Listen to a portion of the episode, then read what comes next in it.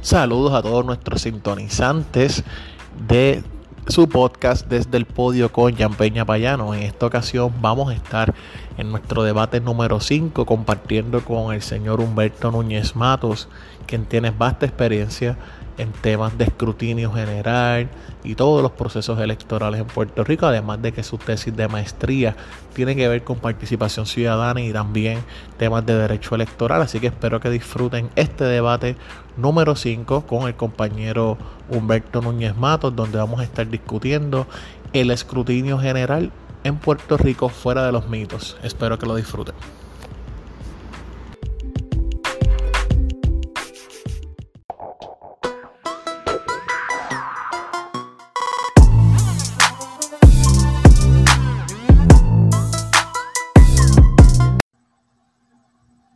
Saludos a todos nuestros sintonizantes en este debate número 5 de su podcast Desde el Podio. Vamos a estar discutiendo, bueno, más que todo desmitificando todo esto de qué es el escrutinio general, el tema del recuento. Y para ello tengo el honor de tener como primer invitado del podcast Desde el Podio a un amigo mío de hace casi más de 10 años, eh, la persona que me inició, me impulsó a estar en, en, mis primeros programas de radio. Recuerdo que fue en Radio Paz, después estuvimos en Noti1, en Radio Isla. Mi amigo, compañero de mil luchas, Humberto Núñez Mato. Saludos, Humberto. Saludos, saludos a ti, Jan. De verdad que es un honor estar aquí en tu podcast. Eh, me alegra, ¿verdad? Me alegra un montón, ¿verdad? Que, sé, que este proyecto se, se te haya cumplido. Sé que llevabas varios meses eh, tratando de buscar este espacio. Y obviamente, eh, como te había dicho en, la planificación de este podcast, eh, ahora lo nuevo que está trending, lo que está ahora, ¿verdad? Este, ¿verdad? Lo que está ahora de moda es estos, estos programas de podcast. es una plataforma donde, ¿verdad? Es un poquito más íntimo, es un poco más relax para las personas que lo están escuchando no tiene esta atadura como la tenía en la radio, que, ¿verdad? Por ejemplo, nosotros, que estuvimos en Radio Paz 8 o 10 AM hace un montón de años con Marco Rigau, el programa de Marco Rigau, y era a las 4 de la tarde los jueves, es un horario más o menos, ¿verdad? Que, que, conflictivo. Y entonces tuvimos también la oportunidad de estar en, Noti1 los sábados a las 3 de la tarde. Hay, hay personas que, que, se le hacía difícil escucharlo y pues ahora estamos aquí en esta plataforma de, de podcast eh, que lleva, esto lleva ya cuatro años, donde hay muchos programas importantes eh, que están surgiendo. Y es muy cómodo para los que nos están escuchando y para nosotros que estamos grabando también más cómodo, ¿verdad? Lo podemos grabar, eh, ¿verdad? En, cualquier momento que estemos libres. Así que yo espero que esto vaya, esto va a funcionar. Yo sé que va a funcionar. Así que vamos a entrar. De verdad que, sí, espacio y tu espacio. Para todos aquellos que, que no conocen a Humberto Núñez Matos, además de ser mi amigo, Humberto eh, tiene un bachillerato en Ciencias Políticas de la Universidad Interamericana de Puerto Rico, eh, donde también realizó su maestría en Gobierno y Política Pública. Eh, Humberto, ¿nos puede hablar un poco de tu tesis? Porque ya que a veces nos sintonizan abogados y politólogos, me gustaría cualificarte para que vean que tú eres un hombre con experiencia, además de medios de comunicación, también en temas de escrutinio y en temas de, ¿verdad?, de política pública. Hablaros un poco de tu experiencia, por favor. Pues mira, eh, mi tesis, ¿verdad? Tuve la oportunidad de hacer eh, la tesis sobre la participación eh, ciudadana en los procesos legislativos. es algo, me motivó a hacer esta investigación ya que se ha escuchado por varios, ya, yo creo que diría después de, de Fortuño, de cuatro años de Fortuño, 2010 por ahí, se empezó a, a, mencionar la parte de la participación ciudadana. Es un tema que empezó a surgir, donde, ¿verdad?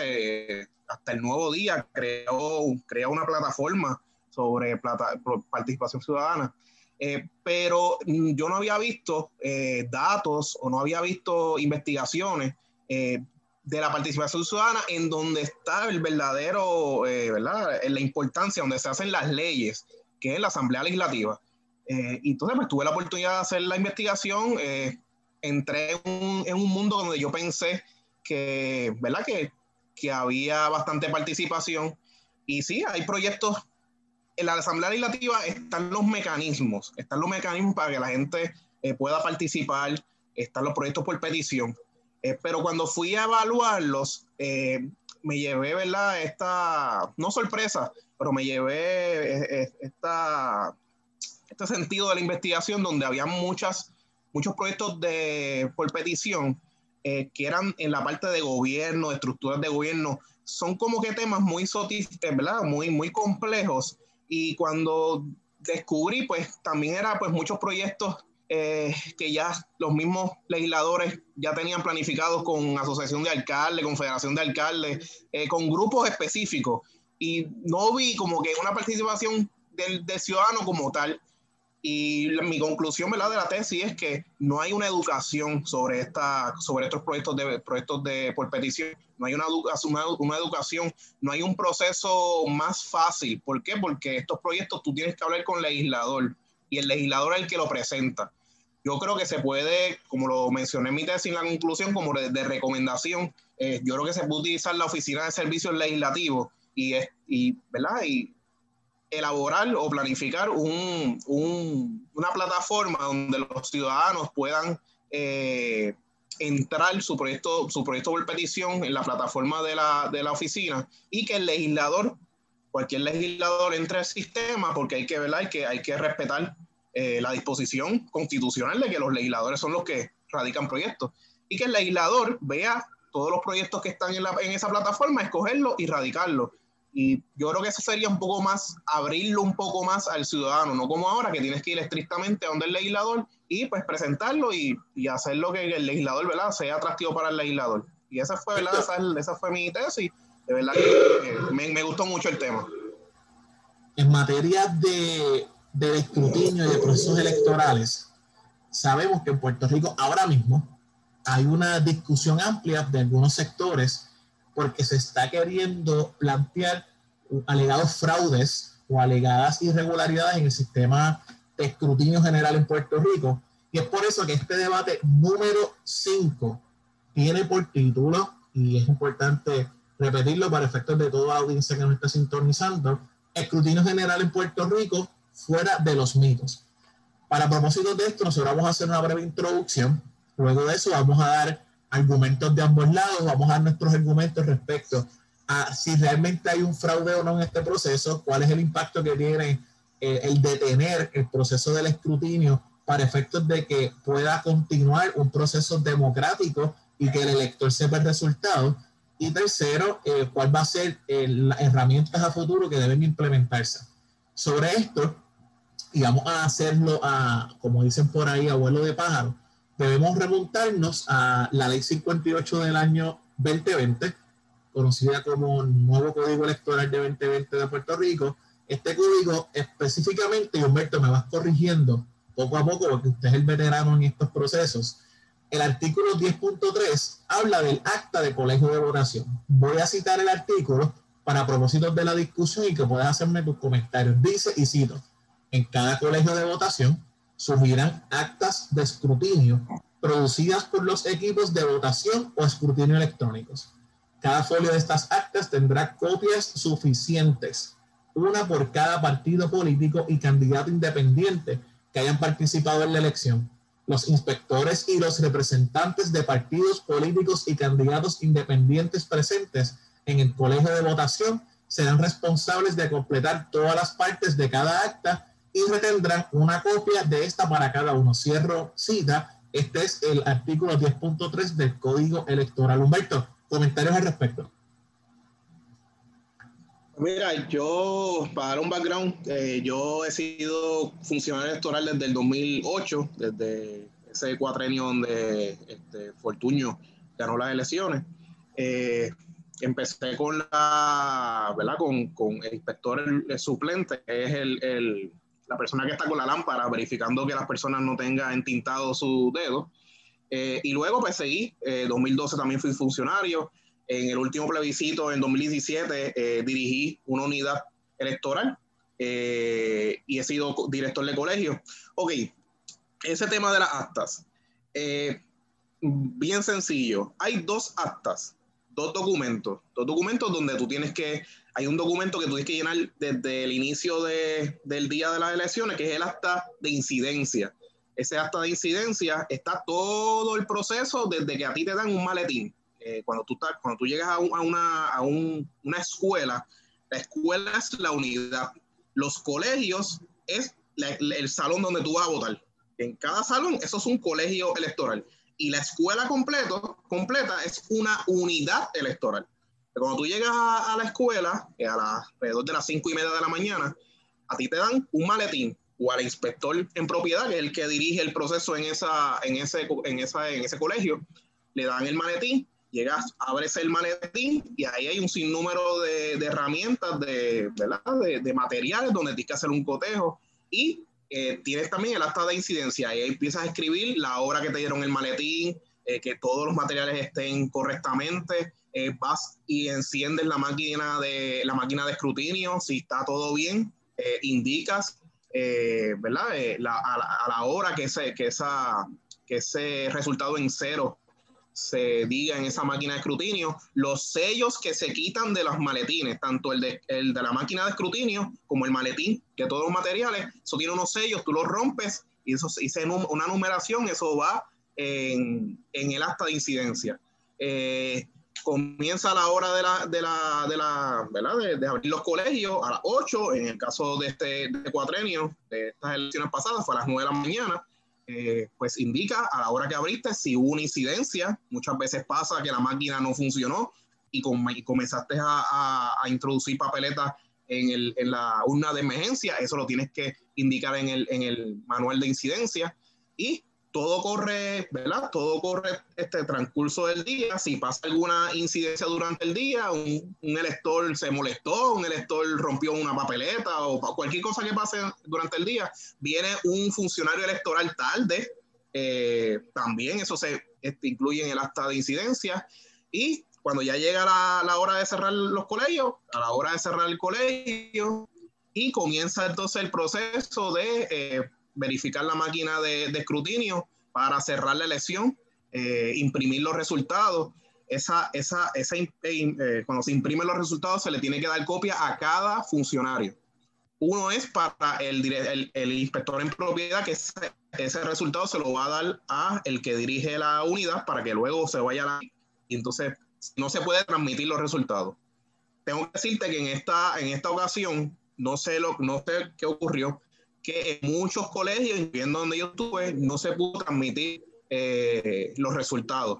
No sé si eso tuvo que ver en dilatar un poco los resultados el día de las elecciones, que todavía eran, ¿verdad? Tú, tú lo debes de saber, todavía eran las 10 de la noche y no había un claro ganador en, en, muchas de las contiendas. No sé si eso tuvo que ver, ¿por qué? Porque si no se transmiten los resultados, eso tiene una memoria en, el, en la máquina de escrutinio, esa memoria tiene que dársela al, al que dirige la unidad y luego esa persona va a la HIP para entonces transmitir los resultados. No se sabe si en la HIP donde yo estuve, en el, precinto donde yo estuve, esa HIP pudo transmitir los resultados, se supone que sí, pero si no, tienen que llevarlo entonces allá a San Juan. Así que es un proceso que dilata, ¿verdad? Los, resultados, eh, que es algo que se, se trató de evitar con la máquina escrutinio. Es una de las razones importantes de la máquina escrutinio. Es para saber los resultados, es más rápido, eh, para hacerle la vida más fácil a los funcionarios. Yo tuve la experiencia, mi primera vez que fui funcionario,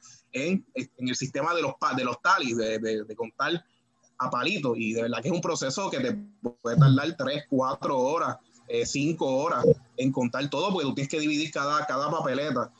Y en este proceso ahora con la máquina de escrutinio, de verdad que en una hora y media ya se puede eh, ¿verdad? cerrar un, un, colegio y es una ventaja este, grandísimo. no sé, Jan, si quieres ¿verdad? seguir aportando algo. Claro que sí, Humberto. Mira, gracias por ese análisis que nos planteas. Eh, básicamente estás resumiendo el proceso, eh, ¿verdad? perdóname, Jan. Perdóname, perdóname, Jan. Continúa. Perdóname, Jan. Falta, faltó el, acta, es importante, el acta de cuadre de las papeletas y cuadre del escrutinio. esa, eh, esa, acta de, cuadre, de cuadre de papeletas es, continúa, continúa. Pues mira, ese, ese acta de cuadre de, papeletas eh, está por gobernación, por cada papeleta, por las cuatro papeletas. Eh, ahí tiene que, tiene que cuadrar, vaya de redundancia, ¿verdad? Que es el cuadre de, el acta de cuadre. tiene que cuadrar, las personas tienen que contar con la lista de las personas firmadas, esa es la cantidad de personas que votaron en ese colegio. Y tú cuentas en la lista, ¿verdad? De, de, de las personas que votaron, que ellos firman, tú cuentas todas las personas y el resultado que te da al final, por lo menos me acuerdo de mi resultado, que fueron 269 personas que votaron en mi colegio o en el colegio donde yo estuve trabajando. Eh, cuando tengas ese resultado, pues tú vas con el, recibo que sacaste del, resultado final de la, ¿verdad? De, la máquina de escrutinio y al final de cada, de cada eh, papeleta o cada gobernación eh, municipal, legislativa, al final te va a indicar el total de papeletas que se contaron esos dos resultados tienen que cuadrar. Hay veces que el resultado no cuadra porque hay unas papeletas dañadas por el elector. Esas son papeletas que la máquina eh, o el, elector marcó de más en donde no tenía que marcar, Si tenía, por ejemplo, la, legislativa, donde más pasaba errores era en la parte legislativa. Ese era el, dolor de cabeza. Yo creo que esto debemos hacer hasta unos programas adicionales para que el elector pueda identificar o, educarse para la forma de votar. Por ejemplo, tienes un representante de distrito, dos, dos senadores por distrito, un senador por acumulación y un senador, un representante por acumulación. Muchas personas marcaban dos eh, senadores por acumulación o dos, dos, representantes por acumulación. Eso pasaba mucho con los independientes y, y, los movimientos nuevos. Y eso, eh, ¿verdad? Dañaba la papeleta. Esa papeleta cuando el, elector, la máquina no la puede leer y, el funcionario identifica que está dañada por el elector, tienes una papeleta adicional que le puedes dar al elector para que vuelva a, votar. Y esa papeleta dañada lo vas a incluir en un sobre donde dice eh, papeletas dañadas por el elector. Es importante eso porque a la hora de terminar, cuando vas a hacer el cuadre de papeletas, esas eh, papeletas dañadas por el elector tienes que sacarlas y contarlas para que entonces te cuadre los que votaron con las papeletas eh, votadas y sumándole las añadidas a las, dañadas por el elector. Esos dos resultados se supone, se supone, ¿verdad? Eh, tiene que cuadrar y ese es el acta de cuadre papeleta. Es importante ese acta de cuadre papeleta porque es lo que vamos a ver luego en escrutinio, que eso este, lo vamos a tocar más adelante. Gracias por esa explicación, Humberto. Eh, estaba notando eh, que tú estás, eh, explicaste y resumiste bien, eh, de una manera bastante clara y concisa, básicamente todo el proceso electoral, incluso desde antes. Si continuando tu línea argumentativa, veo que en el artículo 10.4 del nuevo Código Electoral hay un, hay un título, o se titula Devolución de material electoral. Yo voy leyendo estos artículos porque me gustaría y es una pregunta que quiero que tengas constante cada vez que ¿verdad? te invite a, a, que tengas uno de los turnos expositivos es lo siguiente. Si realmente cuánta agua aguantaba el argumento o, el, o, aguanta el argumento de Victoria Ciudadana respecto al tema de las actas, de las listas y todo esto que se ha tratado, eh, ¿verdad?, de, plantear respecto a que no, no hay transparencia, que se rompieron los sellos. Me gustaría que siempre tenga esa pregunta eh, pendiente cuando vayas entonces a darnos tus aportaciones muy valiosas porque así quizás vamos enfocando la, discusión a, lo que muchos, muchas personas nos han estado preguntando a través de las redes sociales. Mira, este artículo 10.4 dice, y cito, y es importante porque es una de las líneas que también planteó Victoria Ciudadana, es concluir los trabajos, incluyendo el escrutinio manual si fuera necesario, la Junta de Colegio de Votación devolverá a la Junta de Unidad Electoral todo el equipo y el material electoral sobrante correspondiente al colegio. Hagan nota con eso Continúa el artículo 10.4 diciendo que la devolución se hará en la forma en que la comisión disponga por reglamento. Eh, continúa en la última oración para no leerlo en, la totalidad del mismo, es bastante extenso. Dice, y cito, el original y las copias de las listas de votación. Repito, el original y las copias de las listas de votación de cada colegio de votación y los originales de todas las actas deberán, deberán devolverse a la comisión local dentro del maletín de cada colegio de votación. Me gustaría la votación aquí porque sé que es una confusión que, que quizás muchas personas de algunos partidos nuevos tenían dudas, porque ellos decían, mira, es que esto no tiene las actas, pero es que obviamente la, todos los que hemos participado en procesos electorales sabemos que las actas se encuentran dentro de los maletines, así que me gustaría saber tu opinión al respecto, Humberto. Sí, mira, eh, hay, hay, una, hay una acta que es la acta de incidencia. Esa acta sí se le da a, al que dirige la unidad cuando se cierra el maletín. Pero el acta de cuadre papeleta, eh, ¿verdad? Se, se, se, introduce, se deja dentro del maletín. Eh, obviamente, cuando se hace el escrutinio, mira, el escrutinio, el escrutinio general, prácticamente lo que se hace, yo no he participado en ninguno, en ningún escrutinio, en la realidad no, no he participado, me gustaría participar, pero no he tenido la oportunidad de hacerlo. Eh, el escrutinio lo que hace es que abren, se abren después de contar todo, eh, todo lo que este cuatrenio ha sido atípico. ¿Por qué? Porque todos los cuatrenios se cuenta la, mayoría, la mayor parte de las, papeletas se cuentan el día de las elecciones. ¿Qué sucede? En años anteriores, sobre 20.000 electores eh, buscan la alternativa del voto adelantado, voto por correo, los votos por los el voto de, la, de los militares, los confinados, y todo eso llegaba a 15.000, 20.000 eh, votantes. En este, en este caso no, en este caso llegó a, casi 200.000 200, votantes que solicitaron el voto adelantado. Así que eso es un aspecto que hay que entenderlo. ¿Por qué? Porque hay que contar todos esos votos antes del escrutinio. Y eso era uno de los problemas para empezarlo. Eh, ¿Qué se hace en el escrutinio? Una vez, eh, una vez haber, se haber contado todas las papeletas del día de las elecciones, el escrutinio lo que hace es hacer como una investigación, una auditoría de eh, todos los resultados y todos los trabajos que se hicieron el día de las elecciones. ¿Cómo se hace ese escrutinio? con el acta de cuadre de papeleta. Y esa, y esa papeleta, esa, ese cuadre de papeleta, esa acta de cuadre de papeleta tiene que, ¿verdad? Eh, tiene que estar, eh, eh, ¿verdad? conforme al manual y, y, bien cuadrado.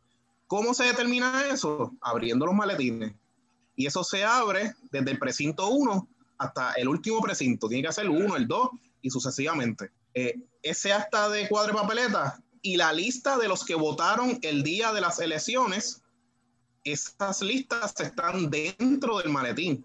Así que hasta que no se abran los maletines y, y no se puede abrir, tienes que abrirlo con balance electoral. Así que si tú abres cada maletín para sacar las listas antes, tienes que llenar un acta de incidencia cuando abres el maletín. Cuando se abre un maletín, se hace un acta de incidencia abriendo el maletín y tiene que haber balance electoral por lo menos más de dos partidos importante, Humberto, porque tú acabas de dar en el clavo.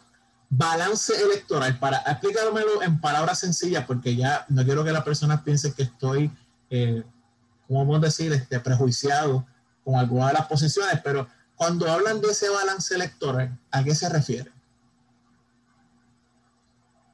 Yo cuando se hace cualquier tipo de actividad electoral, eh, y esto incluyendo el día de las elecciones, el balance electoral es que tiene que haber un funcionario de cada partido.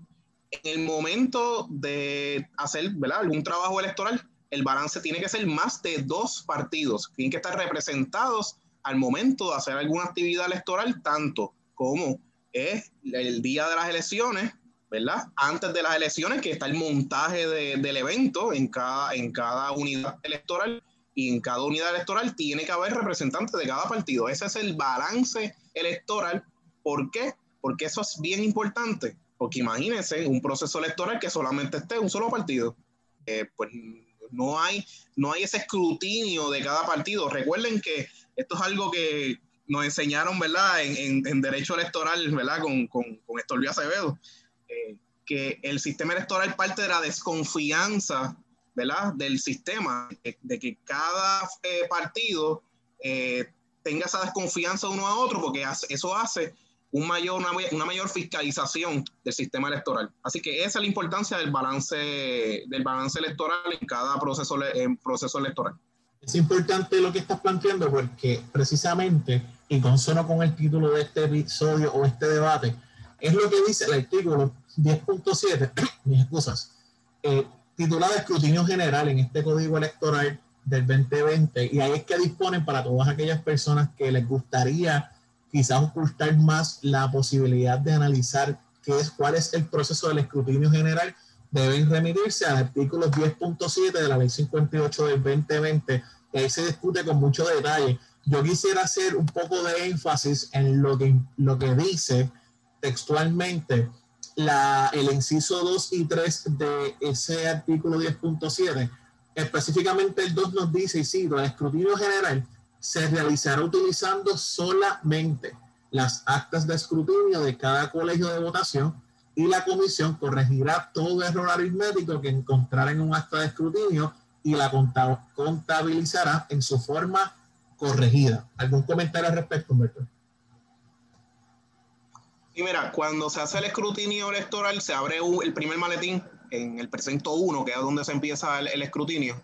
Se abre, se abre el maletín, se verifica el acta y ese acta, si no está cuadrado, como había dicho anteriormente, ¿verdad? Que la, la cantidad de gente que firmó, que votó en ese colegio, tiene que eh, cuadrar o machar con la cantidad de papeletas eh, introducidas o votadas el día de la elección en ese colegio. Si no cuadra, pues tienen que entonces en ese maletín o en, esa, en ese colegio, ese maletín que se abrió, contar nuevamente todas esas papeletas para que entonces se pueda hacer el cuadre.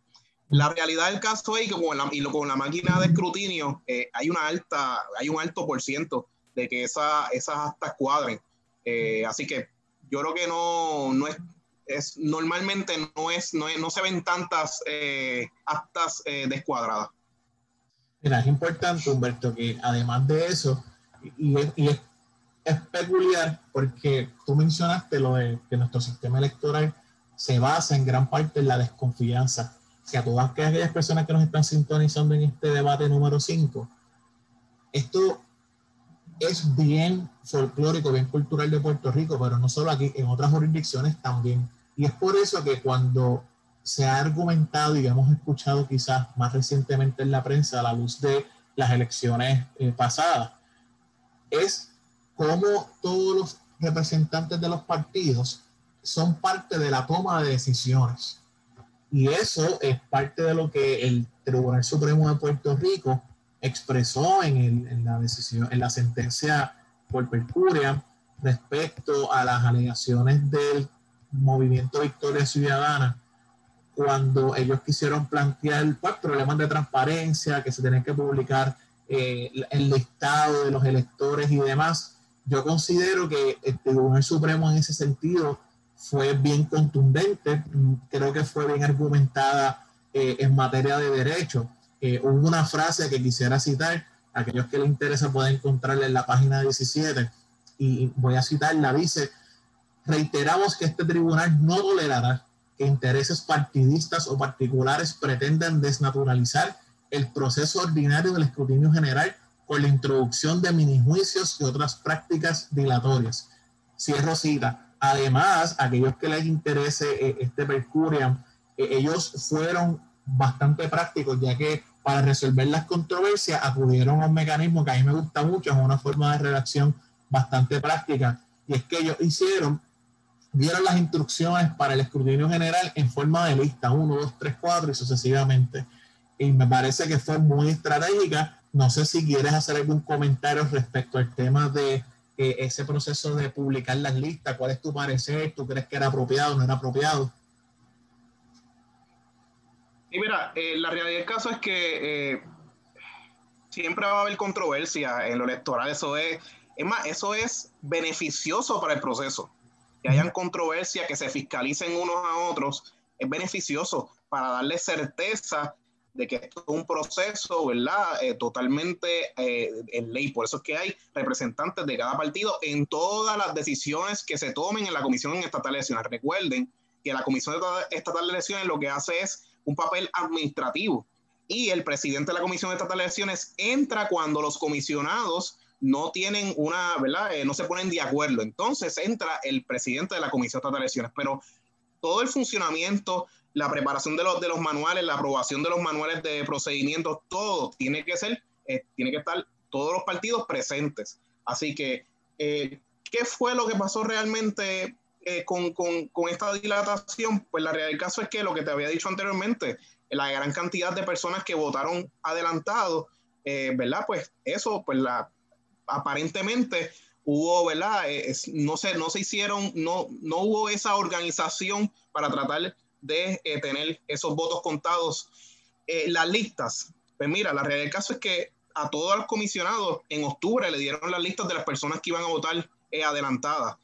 ¿Cuál era el argumento válido? La realidad, el argumento válido de Victoria Ciudadana, lo que ellos quieren, querían verificar es que esa persona que votó adelantado en todas sus modalidades, eh, tanto el voto por correo, tanto el voto a domicilio eh, o el voto adelantado eh, una semana antes de las elecciones, que no votaran también el día de las elecciones, que no, hubo, no, no hubiese ese doble voto. Eso era lo que estaba planteando Victoria Ciudadana. Pero, ¿qué sucede? Para establecer eso, primero hay que hacer el escrutinio, este, el escrutinio general. Sin el escrutinio general, que es la auditoría de esas elecciones, pues esa, esa contabilidad de que ellos estaban argumentando, pues no se puede hacer. Y ahí es que está el problema. El tratar de buscar esas, esa, esa, esa lista de las personas que votaron para macharla con las que votaron adelantado, pues eso hay que hacerlo en escrutinio. La realidad del caso es que eh, con lo que se ha empezado con el escrutinio, creo que han habido, creo que dos querellas. ¿Por qué, pasa, ¿Por qué puede pasar esto? Hay personas que solicitaron el voto adelantado específicamente en la parte de domicilio. Escuché mucho problema con la parte de domicilio. ¿Por qué? Porque muchas veces los funcionarios iban a las casas donde la persona solicitó el voto a domicilio, que no es el voto encamado, son dos cosas distintas.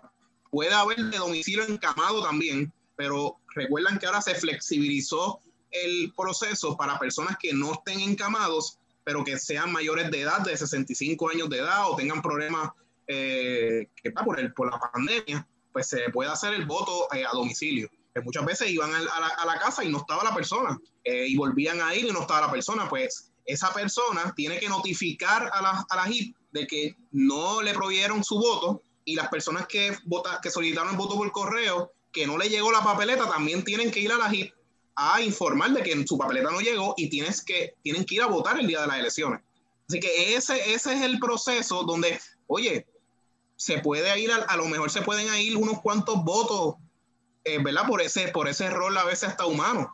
Pero para llamarlo fraude electoral y que esto cambie algún resultado de, de algunas contiendas, eh, no creo que vaya a pasar.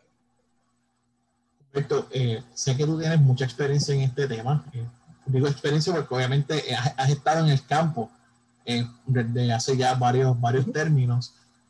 Y te quiero hacer dos preguntas puntuales. Me gustaría saber si las puedes contestar, ¿verdad? De forma directa, transparente, en toda confianza, ¿verdad? Para todos aquellos que nos están sintonizando, a los cuales les agradecemos el apoyo constante. La primera pregunta es si realmente consideras que fue apropiado aprobar la reforma electoral antes de este evento electoral. Y la segunda pregunta sería, ¿cuál es tu posición respecto a que en estos momentos hayan partidos o movimientos adiestrando personal para poder participar en ese escrutinio general? Mira, la primera pregunta sobre la ley, ¿verdad? La nueva reforma electoral, eh, es algo que hay que analizarlo, no, no te puedo dar una respuesta concreta. Eh, lo que sí te puedo decir es que, como te dije anteriormente, lo que pasó, lo de la pandemia, el atraso de todas las fechas importantes donde la, comisión se tiene que preparar, eh, porque las primarias se atrasaron, más lo que ocurrió en la primaria atrasó más el proceso. Eh, también la cantidad de votos que, se, que se permitió por la pandemia, del voto adelantado por domicilio y por correo. Eh, yo creo que esas son cosas que hizo que provocara mala organización e irregularidades en el proceso. Que eso tenga que ver con la ley o la nueva ley de, electoral o la reforma electoral, pues eso yo creo que se puede analizar y se puede hasta hacer vistas públicas en la nueva, la nueva, este, la nueva composición legislativa que se, que se, que se va a hacer en, en, enero y que juramentarán en enero. Yo creo que es válido eh, sentarse, hacer vistas públicas sobre qué se falló a lo mejor en esta reforma electoral. Es algo que se puede plantear. Eh, la segunda pregunta eh, sobre los, el adiestramiento de los electores. Me imagino que, que, que quieras decir, ¿verdad? Lo que, lo que hizo Victoria Ciudadana, que empezó a adiestrar personal luego de las elecciones. La realidad del caso es que todos los partidos, y más en, este cuatrenio de pandemia, no, no hubo tiempo, no hubo tiempo para adiestrar el personal.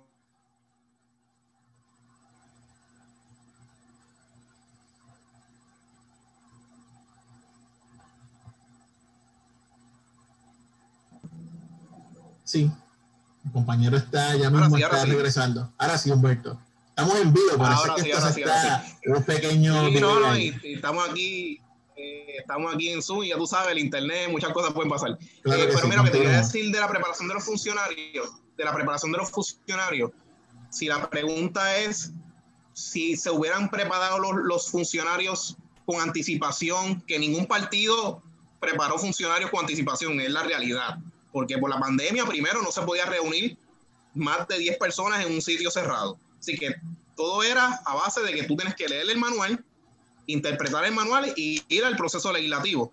Obviamente las personas que llevan varios cuatrenios pues tienen una ventaja natural, ¿verdad? Que han, podido estar en varios procesos, que lo han vivido. Y eso hay muchos funcionarios de todos los partidos que habían funcionarios nuevos, incluyendo, ¿verdad? Los de Victoria Ciudadana, que muchos de ellos son nuevos. Pues no pudieron ver ese proceso. Eh, yo creo que aquí lo, lo, lo, lo, más que afectó todo esto es, la es tratar de dilatar los procesos con argumentos que por no conocer el sistema, por ejemplo, si sabes que las listas de los electores que votaron el día de elecciones para tú tratar de hacer esa comparación con los que solicitaron el voto adelantado están en, están en el escrutinio, dale el proceso o, o, o sigue el proceso para que vaya al escrutinio y no trates de buscar la forma de, de, detenerlo, porque es que no conviene a nadie, eso no conviene a nadie. Este, así que de esa, esa contestación, para mí, mi entender es que no, ¿verdad? No creo que tenga tanto que ver eh, la preparación, porque todos los partidos estuvieron en la misma, en la misma sintonía. Sí, es importante. Eh, para hacer unas denuncias válidas y que no atrase el proceso, sí, pues tienes que conocer, ¿verdad? Los, los procesos. Así que, nada, muchas cosas pasaron en este, este cuatrenio. Este cuatrenio, este ciclo electoral es atípico y hay que entenderlo. Es atípico. Primero, en otros cuatrenios, las primarias se daban en marzo. tenías desde marzo hasta octubre para preparar el proceso para las elecciones generales. Pues en cuatrenio pasado, pues lo cambiaron para junio, prerrogativa y, ¿verdad? Prerrogativa de lo que, de lo que hicieron la reforma electoral y válido porque ellos lo pueden hacer. El pueblo le da el poder al partido de gobierno a hacer las reformas. Y ellos lo hicieron, pues perfecto, lo pusieron en junio. Pues la pandemia provocó que no se hiciera en junio y se hiciera en agosto. Y que en agosto, pues, por muchos problemas eh, de, ¿verdad? de logística, pues no se pudo tener las, las, los maletines ready y se tuvo que hacer una secundaria luego. Todo eso influyó para que los procesos se dilataran, pero que necesariamente la ley de la reforma electoral que se hizo en este cuadrenio fue el causante. Yo creo que esa, esa contestación es muy amplia y yo, para mi entender, eh, va más en la línea del el año tan atípico que hemos tenido. ¿Algunas reflexiones finales que le quieras dar al público que nos sintoniza eh, respecto pues, al tema electoral en general, al escrutinio, a futuras eh, situaciones que vayamos a tener, y recomendaciones que tú quieras darle este, antes de poder concluir con este debate número 5.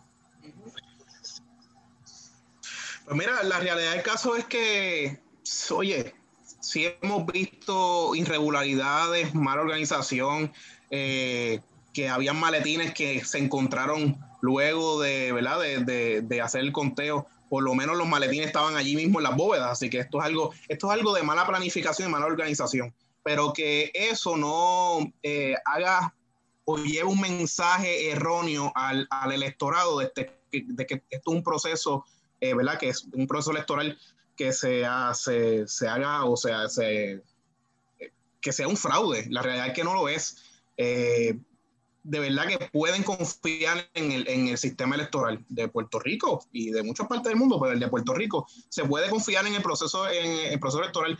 La única institución, la última institución que puede ser atacada, ¿verdad? Porque no puede minar esa confianza, lo más sagrado, ¿verdad? Una de las cosas sagradas que tiene un ciudadano es el voto.